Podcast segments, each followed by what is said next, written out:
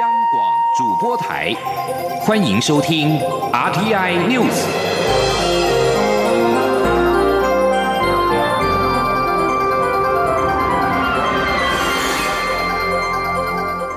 听众朋友您好，欢迎收听这节央广主播台提供给您的 RTI News，我是张璇祥。首先把新闻焦点关注到是铁路警察局嘉义分驻所二十六岁的员警李成汉，昨天晚间在台铁嘉义自强号上协助列车厂处理补票纠纷时，遭该名情绪不稳的男子刺伤，今天上午伤重不治。行政院长苏贞昌今天在行政院会对此深感痛心，他强调将以实际作为防范类似不幸事件再度发生。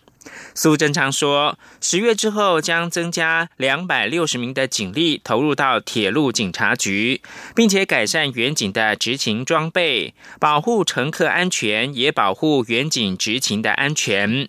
内政部长徐国勇则表示，内政部及警政署将全力协助家属处理治丧事宜，并且争取最高抚恤。蔡英文总统上午到三重的先嗇宫参拜，受访时首先对于这起事件表达哀悼跟痛心。总统并且表示，已要求警政单位检讨，务必要确保远警执勤时的安全。总统说。首先啊，我要呃在这里啊，对我们昨天啊在嘉义啊，我们的铁路警察啊因公殉职这件事情啊，表达呃我们的哀悼之意，而且也感到非常的心疼跟痛心啊。所以呃，我们已经呃要求我们的警政单位啊，对于我们将来我们的警员执勤的安全啊，要进行检讨，务必使我。我们的警员在执勤的时候哦，能够确保他们的安全。那么，对于我们警察同仁的辛苦哦，那我也要在这里表达我们的感谢之意。台铁局长张正元也在脸书贴文表示，为了确保远警以及乘务人员执行安全以及维护车站的秩序，台铁也将跟铁路警察局共同的研议更周延的防范措施。美国外交政策报道，政府向美国提出的六十六架 F 十六战斗机的军购案，经过长时间的谈判，已经出现了曙光，有望在八月有所进展。这项军售案将较日前传出的坦克军售案更具有代表意义。国防部三月时证实向美国提出采购需求，没有说明细节。外交政策三号报道，两名官员透露，由于价格跟配置协商旷日费时，这项军售协商花费时间超过预期。但一名官员表示，目标是在八月美国国会休会期间能够进到下一个阶段。若美国军售台湾新型 F 十六战机，对中国而言是触动底线的做法。中国外交部发言人耿爽三月时曾经对此回应表示，中方坚决反对美售台武器的立场是一致的，已就此向美方提出了严正的交涉。继续关注的是两岸焦点。台北、上海的双城论坛今天上午在上海开幕。台北市长柯文哲致辞时再度提到“两岸一家亲”以及“五个互相”，并且强调，只要有利于增进双方人民福祉，有利于推动两岸关系和平发展，他都会尽最大努力去做。上海市长应勇致辞的时候，也提到会秉持两岸一家亲的理念，提供在上海的台湾民众等同于市民的待遇。央广记者欧阳梦平报道：台北市长柯文哲率团到上海出席双城论坛。他在开幕典礼致辞时，首先说明双城论坛举办十年来的成绩，以及这次论坛讨论的各项主题。他并表示，双城论坛目前是两岸间唯一的正式沟通平台。本届论坛扩大合作范围，跨出上海市，走访长江三角洲的昆山与洋山港，扩大双方交流的区域范围，将有助于两岸更。进一步的互动与合作。柯文哲并指出，两岸的交流必须要有延续性和政策的稳定性，尊重过去已经签订的协议和互动的历史，在既有的政治基础上继续推动两岸和平发展，共同追求两岸人民更美好的未来。他并重申两岸一家亲及五个互相，表示会尽力推动两岸关系和平发展。他说：“我一向认为要促进交流，增加善意。”秉持互信的态度及两岸一家亲的理念，彼此互相认识、互相了解、互相尊重、互相合作、互相谅解。只要有利于增进双方人民福祉，只要有利于推动两岸关系和平发展，身为台北市长的我，会尽最大努力去做。柯文哲表示，他推动两岸交流的目的，就是想让大家可以和平相处，让人民可以过好一点的生活。毕竟，两岸和平发展还是两岸人民共同的期望。即使彼此间有隔阂，一时不易解决，但这些问题不应该影响两岸的合作交流。上海市长应勇致辞时也指出，他们始终秉持两岸一家亲的理念，逐步为台湾民众在上海的学习、创业、就业和生活提供与上海市民同等的待遇，进一步促进沪台的经济文化交流合作，并继续支持台商到上海投资。中央广播电台记者欧阳梦平采访报道。新闻焦点关注到立法院今天针对临时会最后一案，也就是政治档案条例朝野协商。不过，由于国民党团质疑涉及到政治清算，要求主管机关说明究竟哪些政治档案需要解密。民进党团则是坚称法案是为了找到真相，走向和解。朝野协商难有共识，诸多条文都遭到保留，将留待表决处理。请记者刘玉秋报道。立法院临时会接近尾声，立法院四号针对临时会最后一案政治档案条例进行朝野协商。不过，由于此法涉及转型正义的政治档案征集解密工作，国民党团在协商中质疑此部法律是为了政治清算，要求将政治档案条例的主管机关从国发会改列为促转会，并要求主管机关说明究竟哪些政治档案需要解密。国民党团总召曾命宗说。心中的目标是什么？你是二二八陈文成，还是三一八阿扁枪击案？你总有一些目标嘛。好，这些这些档案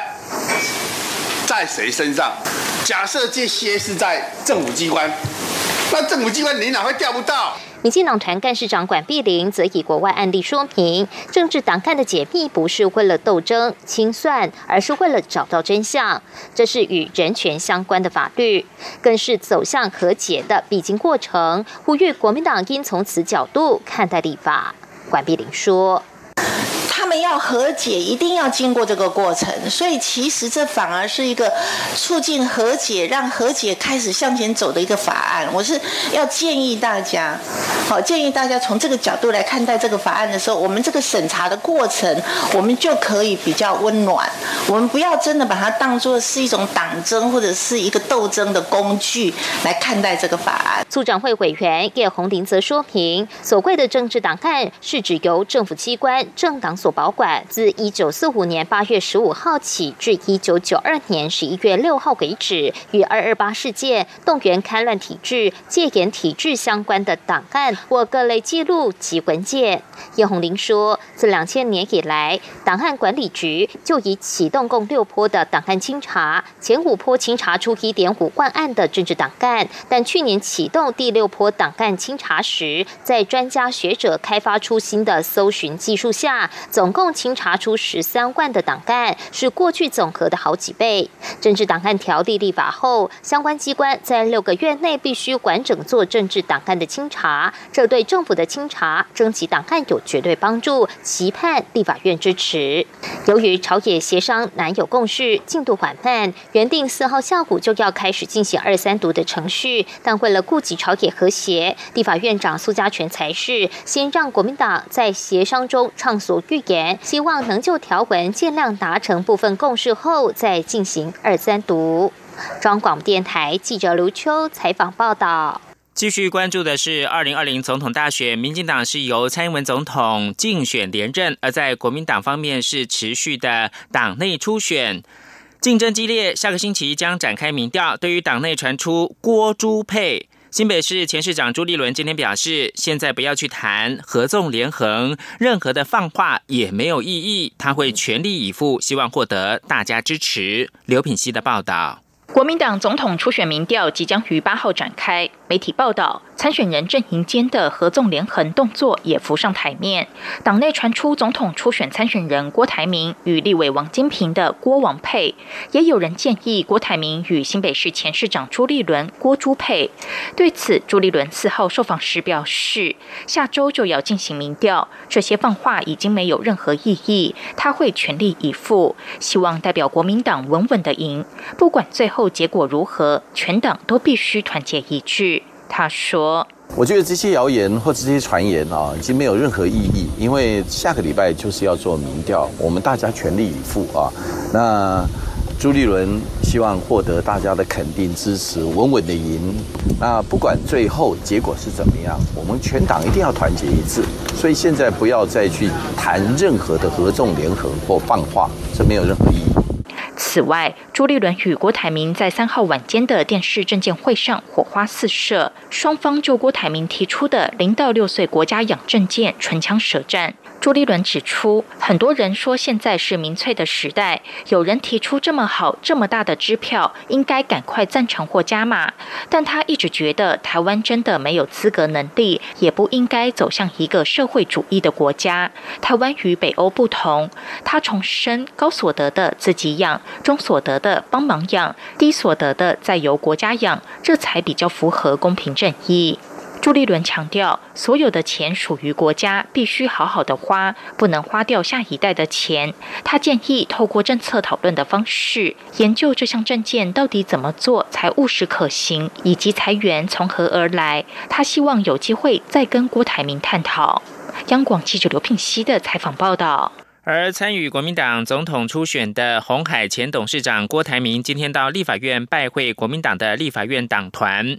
郭台铭说，假如他当选总统，将推十大数位建设，而国民党地委也必须力拼过半。记者郑玲报道。国民党团四号上午举行党团大会，参与党内初选的郭台铭到党团拜会，争取立委支持。郭台铭指出，他提出许多科技法案，但若立法院不支持，都没有意义。就如过去前总统马英九政府时代，总统府跟立法院的沟通不是很顺畅。他说，科技会带领经济翻转，因此他将比照蒋经国时代，推动十大数位建设，让台湾成为 AI 智慧科技试验岛。郭台铭说，创意会。产生科技，科技会产生产品，而产品发生的问题就需要法律解决。因此，推动高科技立法速度要快。他也提到，科技产业最担心缺电，所以能源法案的推动也非常重要。郭台铭两度向立委鞠躬致意，笑称台下位置没坐满，希望共同力拼国会过半。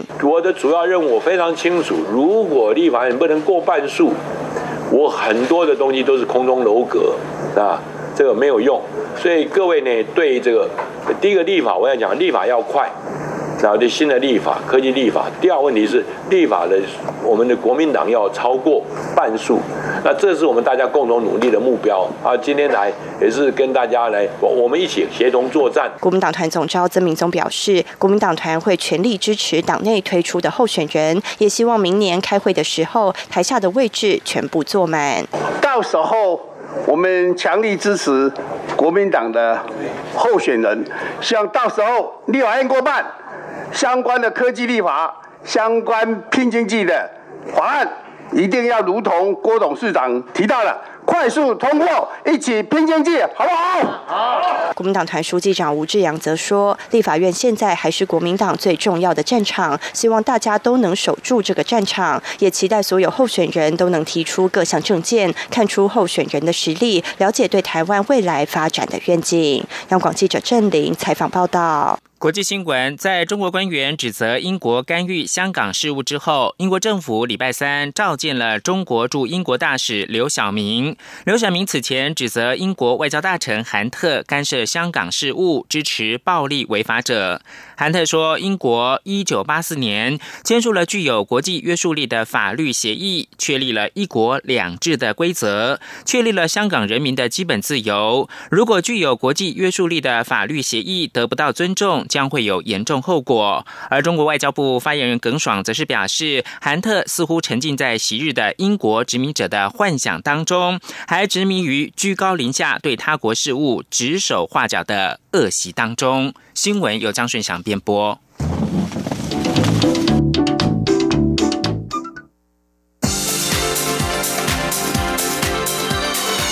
这里是中央广播电台台湾之音。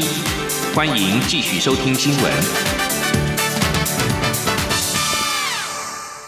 欢迎继续收听新闻，我是陈怡君。为了促进司法改革，最高法院今天起实施大法庭新制。未来若有法律见解歧义，或者是具有原则重要性，法官将可以依职权，或是由当事人具状申请提案，启动大法庭程序。提案如果合法，将会由十一名成员组成的大法庭进行裁定，对案件产生拘束力。再由审判庭以大法庭的见解为基础，做出最终局裁判判，逐步让终审法院的法律见解统一，增进人民对司法判决的可预测性以及信赖感。记者陈国维的报道。同样的案件交给不同的法官处理，可能会因法律见解的不同而出现不一样的判决。这也让部分民众戏称台湾的司法判决像月亮，初一十五不一样。为了改善现况，国内终审的最高法院及最高行政法院四号成立大法庭，致力统一法律见解。其中，最高法院设置民事大法庭及刑事大法庭，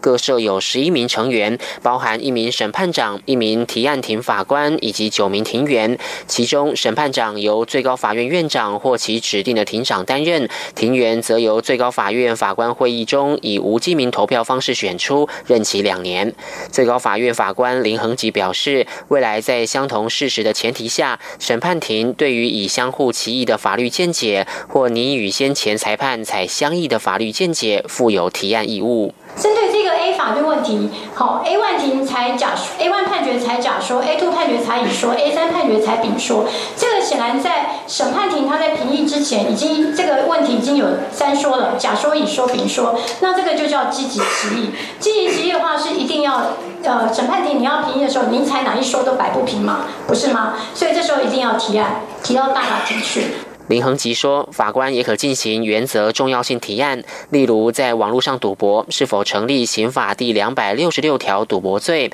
以及以 GPS 追踪器为追踪行为是否侵害隐私，若远景为之是否属强制侦查。相关案件经过提案，将能促进法律续造，并增进法律见解的安定性及可预测性。另外，当事人包括检察官，如果认为最高法院先前裁判已经出现歧义见解，或具有原则重要性，而且该法律见解足以影响裁判结果，得具状申请受理本案的审判庭向大法庭提案，申请采强制代理、强制辩护。当大法庭行言辞辩论时，检察官之外的当事人应委任律师为代理人或辩护人。但受理本案的审判庭如果认为申请不合法，应以裁定驳回。大法庭的裁判以裁定行之，对于审判庭提交的个案有拘束力。审判庭应以以大法庭的见解为基础，为本案终局裁判，并在日后成为先前裁判，具有封锁效力。将来如果有法官想与这次裁判采不同见解，必须再经过大法庭提案程序，不得近次裁判表达其意见解。中央广播电台记者陈国伟台北采访报道。高雄市长韩国瑜在昨天晚间于国民党国政愿景发表会中，认为目前政府的能源政策缺德比缺电严重。蔡英文总统今天表示，这个比喻非常不当。他并认为，国民党的政治人物及候选人对于绿电与核电的本质都缺乏完整理解。总统并指出，对于核废料处理的高额成本，国民党的政治人物也都避而不谈。记者欧阳梦平的报道。国民党三号晚间举办总统初选国政愿景发表会，能源是主题之一。五位候选人都批评蔡政府的能源政策，并主张以核养绿。其中，高雄市长韩国瑜更批评民进党政府缺德比缺电更严重。蔡英文总统四号上午到三重先色宫参拜后受访，他表示这个比喻非常不当，并认为这场辩论显示出国民党候选人对绿电及核电都缺乏完整的理解。总统说：“我觉得这个比喻非常的不当啊。那呃，从昨天的这个辩论的过程，你可以看得出来，国民党的政治人物哈，还有他们的候选人啊，对于绿电跟核电的本质哦，都缺乏完整的理解，而且对于很多的资讯跟资料的掌握啊都不足啊。如果不是他们不用功，就是他们要刻意隐瞒。”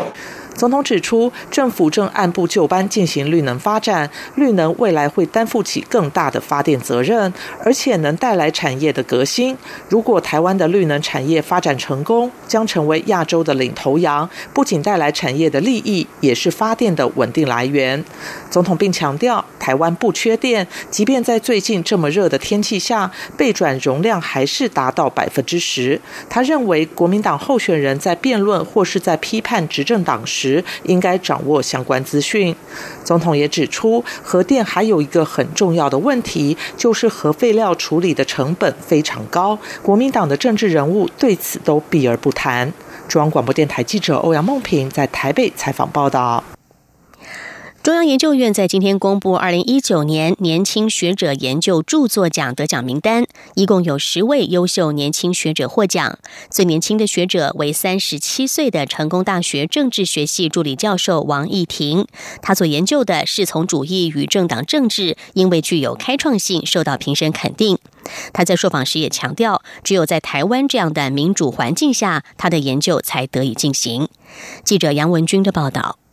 为鼓励国内年轻学者深入学术研究并有重要贡献，中央研究院自一九九六年起颁授年轻学者研究著作奖，二十三年来奖励许多国内的年轻学者。四号，中研院公布二零一九年年轻学者研究著作奖得奖名单，共有十位优秀年轻学者获奖，其中最年轻的学者为三十七岁的成功大学政治学系助理教授王义婷，他所研究的是从主义。与政党政治因为具有开创性，受到评审肯定。王一婷受访时指出，传统政治学都认为政党是利用政策来吸引选民支持，例如左派、右派、统一或独立；而侍从主义也是政党想要争取选民支持的一种方式，但它没有具体政策，反而是着重在与一群特定选民的利益交换关系，例如合约、提供工作、某些产业放松管制。都是侍从主义的表现方式。台湾也算是侍从主义明显的国家。至于侍从主义是否会影响民众对民主的满意程度，他的研究也发现确实有相关。当侍从主义明显时，人民普遍对于民主运作不满意，因为心里觉得不公平。为什么我支持的政党不买票之类的？但民众必须学着有耐心，等待政策落实那天。他说：“那可是很多事情都是要花时间。”才能够实现的嘛？政策的实现需要花点时间。可是如果选民不是那么有耐心的话，很可能会觉得说：哎，现在这些事情没做到，你一定是骗我，你一定是骗我票，我再也不要支持你了。所有政治人物都都不可信任。那在这样状况之下，其实政治委会也会觉得说：算了，我也不需要努力啊，只要在选权撒一点小惠就可以。那其实这个样子是会造成一个恶性循环。王义婷也强调，他的研究主题并非理所当然，只有在台湾这样的民主环境下，政治议题才能这样被谈论，好的政治学研究才可能出现。中研院副院长周美莹致辞时也指出，此奖项希望能激发年轻研究人员深入思考，从事具有创新性与影响力的研究，进而发表杰出著作。每位得奖者都将获颁奖金新台币二十万元，研究奖助费三十万元及奖牌一面。中央广播电台记者杨文君台北采访报道。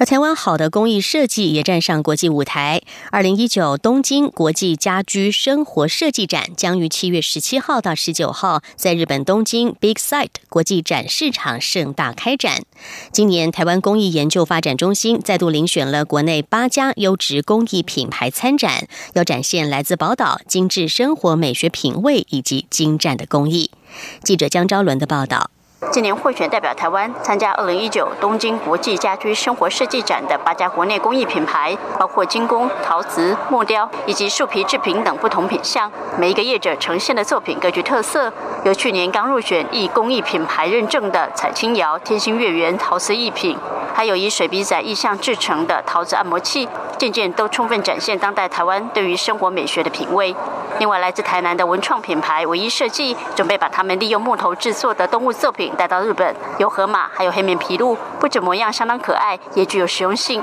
为生活带来更多乐趣。唯一设计负责人钟立凯说：“刚好又是在台南，所以我们用那种就是传统的工艺，然后做了这个黑面琵鹭。其实我们可以看到，就是不同颜色的地方，其实就是不同木头的去镶嵌的。它可以变笔筒啊，或者是我们也可以插一些干燥花都可以。这河马就是最主要，就是因为我们。”大部分的人应该都还记得，几年前我们台湾有一只那个阿和嘛，它就是因为我们人类不当的对待啊，所以它就是死掉。然后我们为了纪念它，所以我们做这个木头的。阿和，然后它可以当做指证。独树一枝，则是运用巧思，将古早时期阿美族利用过树布制成衣服的传统技艺，以新时代的眼光制成生活用品，令人印象深刻。负责人林荣一说：“我目前都是以比较传统的方式去制作，那通常是我自己上山去采采集，采集完之后制作树皮布，那个工序大概有五个：先祷告，然后采集，然后再去做剥皮，然后把它延展开来成为一个树皮。”布，那它可以运用在其他的饰品或是我们要使用的商品上面。台湾工艺中心主任徐耿秀表示，为符合日本人对家居生活的喜好，他们这次遴选参展台湾工艺品的标准，除了展现台湾结合科技的工艺技术，也希望呈现生活中的细腻与精致，相信能在日本市场打出一片天。他也期待去年台湾三家东京国际家居生活设计展现场交易额达到新台币一千两百万，后续订单还不止如此，希望今年成绩可以再创新高。中国电台记者张超伦台北采访报道。而为了让原住民在国有林地的采集除罪化，农委会、原民会今天联手颁布了《原住民族依生活惯俗采取森林产物的规则》，让原住民可以基于传统文化、记忆、非营利自用等生活的惯俗，合法的在原住民族地区的国有林、公有林采集，像是森林中的野菜、野果、野草都可以自由采取。记者谢嘉欣的报道。台湾原住民数千年来与山林依存，累积丰厚的传统习俗，但受限于森林国有化法律限制、外来文化冲击，传统山林智慧逐渐流失。为恢复原住民族自然资源权利，农委会、原民会四号发布施行原住民族依生活惯俗采取森林产物规则，最大特色就是原住民在原民地区的国有林、公有林采取野菜、野果、野草等副产品自用免申请。